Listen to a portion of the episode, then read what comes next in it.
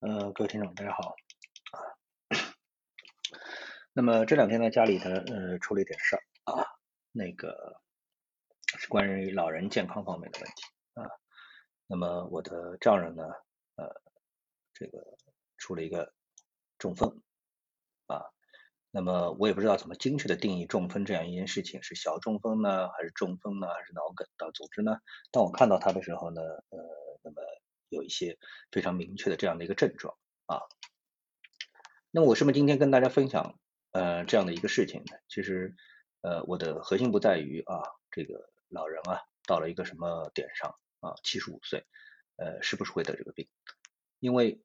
呃在这之前呢呃没有这个过于全程的参与这样的一个事情啊，因为这个事情非常突发，对吧？那么然后呢？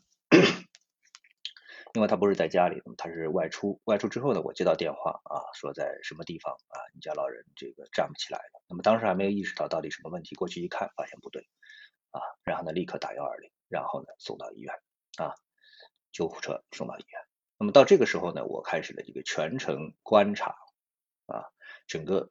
我们中国的医院啊，上海的这么一个医院，它是怎么来进行运作的。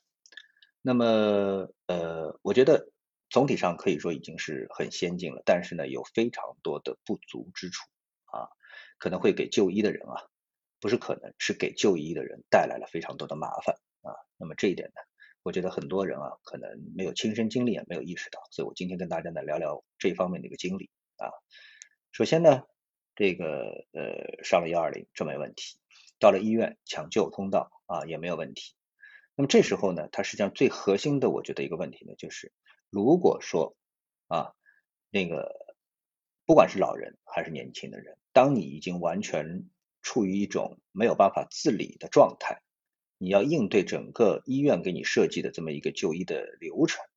你将是非常痛苦的、无助的啊，无能为力的。嗯，以这个我们家的老人为例啊，他是中风，当然他已经是躺在那个担架上面。啊，躺在病床上面啊，已经没有力气去做任何的事情了。这时候呢，那你必须得有一个家属啊，要去给他挂号啊，要去帮他挂号，他自己不能挂吧，对吧？好，挂了号之后呢，然后呢，哎，那么医生开始帮你就诊啊。那么这个时候呢，其实你还有个问题，就是说你一般呃出门的时候，你不一定会带你的医保卡，对吧？那么呃这时候呢，你到那里要办一张临时就医证啊。那么这个临时就医证，呃，也得你家属去帮他办吧，啊，否则的话呢，你没有办法开启整个的一个和医院的电脑相匹配的啊，所谓电子化的一个就医的流程，因为所有的就医的费用啊、药物都要在记录在内啊。好，那么这时候你就有两件事情，对吧？啊，已经是跟你的家属有关了。然后呢，等医生给出了一个初步的诊断之后，医生要给你开个方子吧。好。那这个方子里面有可能包括药，有可能包括检查，比如说要做个 CT 啊，这时候呢 CT 要预约啊，然后这又是家属的事情，家属要去帮你预约 CT 排队啊，呃，因为你是抢救，所以你是可以插队的啊，呃，但是不管你是插队还是按时排队，那么这个都是家属要去登记的事情。好，那么登记好之后啊，那么这个病人送进去，那么这个 CT 你要付费吧？好，那么又是家属你要去付费啊，开 CT 证付费。等付好费之后，重新回来再就诊，然后医生再开药，开药之后你要去付药费吧，付好药费你要拿药吧，好，这又是家属的事情啊，对吧？好，那么等这些做好之后，是不是结束了？不定结束。如果你要住院的话，那么总之在这个过程当中，家属扮演着不可或缺的责任。也就是说，假设这个病人他在进入到这样的一个医疗体系当中啊，医疗流程当中。没有一个家属的话，我感觉可能就是寸步难行啊。那么你知道，在未来的中国社会啊，我觉得，呃，这个所谓的失独老人啊，怎么说法呢？就是配偶也已经没有了，小孩呢可能没有，可能在遥远的异国他乡，也有可能出差在外地啊。当然也有可能根本就没有小孩啊。这时候呢，家里就剩下你一个人，那么。呃，不管你的年龄多少啊，是六十、七十、八十啊，这时候总有一次，哎，你会面临自己完全无法自理的这样一个状态，比如说中风啊，然后呢，你中风的时候呢，你可能是倒在路边啊，那么你的身上呢，呃，有可能带身份证，但是没有带医保卡，也有可能身份证、医保卡都没有带，呃，这时候你将会碰到什么样的一个境遇？我觉得有一点难以想象啊。那么在这里，我假设啊，我不是说这种情况，嗯，是不是已经在这个整个的医疗体系的规划当中？起码我认为合理的啊，我提出一个啊合理的救护或者是医护的这么的一个流程，应该是这样的啊。我更愿意牺牲自己个人的隐私啊，在这个进入到六十岁的年龄，或是五十五岁的年龄，甚至更早。你就可以去申请啊，就像我们的这个宠物一样，大家知道宠物生出来之后啊，它会盖在这个后颈上啊，打一个芯片，注射一个芯片，以作为辨识啊，在很多的科幻片上呢，甚至于人的这个这个这个后脑勺啊，或者是后颈上面会打一个二维码，以作为它的唯一的一个辨识，对吧？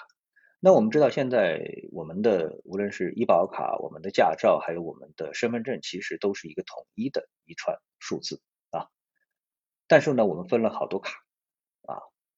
那么这种情况下面，其实它到底是属于部门的割裂，还是你个人隐私的保护？我觉得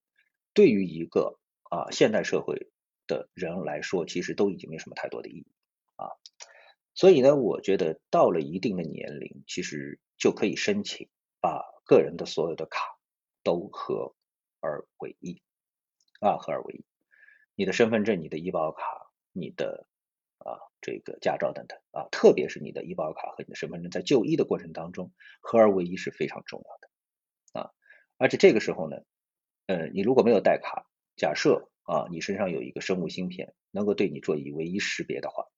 因为这个生生物芯片一定是加密已经到位的啊，它不可能轻易的被复制，就像我们的身份证不会轻易被复制一样的，我们的二代身份证对吧？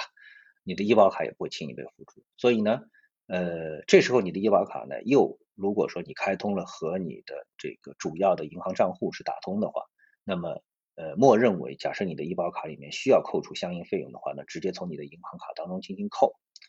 那我觉得呢，这个时候啊，一个人在就医当中无非是两个问题，第一是经济的问题啊，支付的问题；第二呢，就碰到了就是这个人力资源的问题，就是你有家属还是没家属。假设没有家属，其实你往那儿一躺。啊，出示你的生物芯片，这时候医院就应该把你把所有的流程全部都已经可以走掉，他其实不需要你的家属啊跑东跑西啊，跑着帮你挂号，跑着帮你付费，然后帮你去领药，帮你去登记 CT，其实这一连串的工作其实都是可以在电脑上呃直接走掉的，也就是敲一下键盘的事情啊就能够帮你登记掉，对吧？嗯，所以呢，呃，我觉得目前的。实际上，我们的医疗环境有着非常大的提升的空间啊，这个服务啊有着非常大的提升的空间啊，特别是对于未来的这个社会啊，